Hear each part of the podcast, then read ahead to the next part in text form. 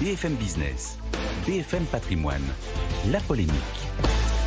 Avec Nicolas Dose. Bon, ça s'appelle la polémique, Nicolas, mais on, va, on va parler d'un sujet, euh, le pouvoir d'achat et les dépenses contraintes. Elles augmentent, c'est ce que dit le, dernier indice réalisé par le comparateur Les Furet et CSA Research. Expliquez-nous.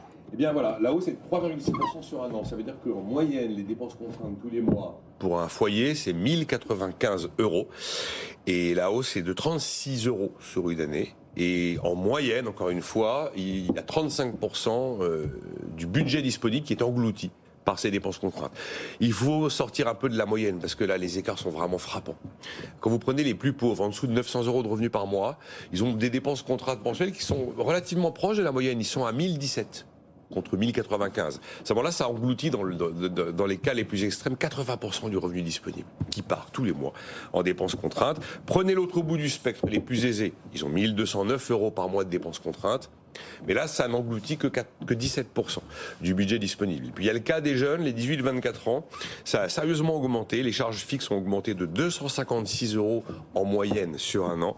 Elles atteignent 1076 euros, donc on est proche de la moyenne. Et là, ça engloutit 51% du revenu net disponible des 18-24 ans. Qu'est-ce qui explique, Nicolas, cette hausse de 36% en moyenne des dépenses contraintes sur un an à 1095 euros par mois? Eh bien, il y a trois postes principalement qui explique ça. Le logement, on prend 24 euros par mois supplémentaires. On est à 680 au total sur un an. L'énergie, gaz, électricité, là, la hausse est de 7 euros sur un mois. On est à 97 euros sur l'année et en moyenne. Hein. Et 13 euros par mois pour le transport, donc les carburants euh, ou les primes d'assurance. Euh, oui, donc c'est 680 au total par mois hein, pour le logement, pas par an je me suis trompé, 97 par mois pour l'énergie et 245 euh, par mois pour les transports. Les abonnements et les loisirs, alors on se dit toujours, ah, l'abonnement Netflix, euh, c'est 41 euros par mois, euh, abonnement et loisirs. Et alors, c'est un, un, sondage qui a été mené par CSA. Vous en avez quand même plus d'un tiers qui ne renoncerait pas à un abonnement de streaming vidéo ça coûte cher, un Netflix ou un Disney+, mais on le garde quand même. La facture moyenne la plus élevée, c'est l'île de France. Mais là où c'est le plus lourd dans le poids des ménages, c'est en Occitanie et dans les Hauts-de-France, où là, les dépenses contraintes engloutissent en moyenne 40% du revenu net tous les mois.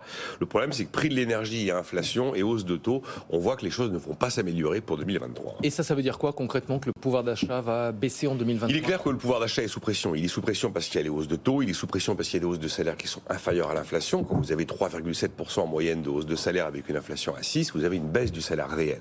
Et puis, c'est la, la hausse des dépenses contraintes qui participent aussi à dégrader le pouvoir d'achat.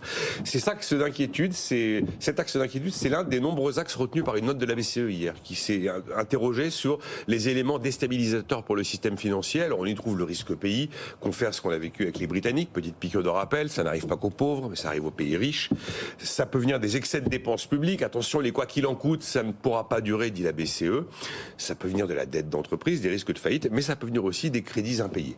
Il y a une particularité en France qui protège quand même l'emprunteur français par rapport aux autres euh, pays du monde, c'est qu'on a deux filets de sécurité, le fait qu'on ait des taux fixes. Allez voir les, les, Espagnols là qui se prennent une, une, claque monumentale avec les taux variables. Et puis on a eu la sagesse de ne jamais faire de taux hypothécaires, de prêts hypothécaires, donc des prêts gagés sur la valeur du bien, mais des prêts gagés sur les revenus des gens. Et ça nous préserve d'éléments de, déstabilisateurs comme ce que les Américains ont vécu à l'époque des au, au, au, sommet de la crise financière pour la partie immobilière 2007-2008 avec les fameux subprimes. Merci beaucoup, Nicolas Dos.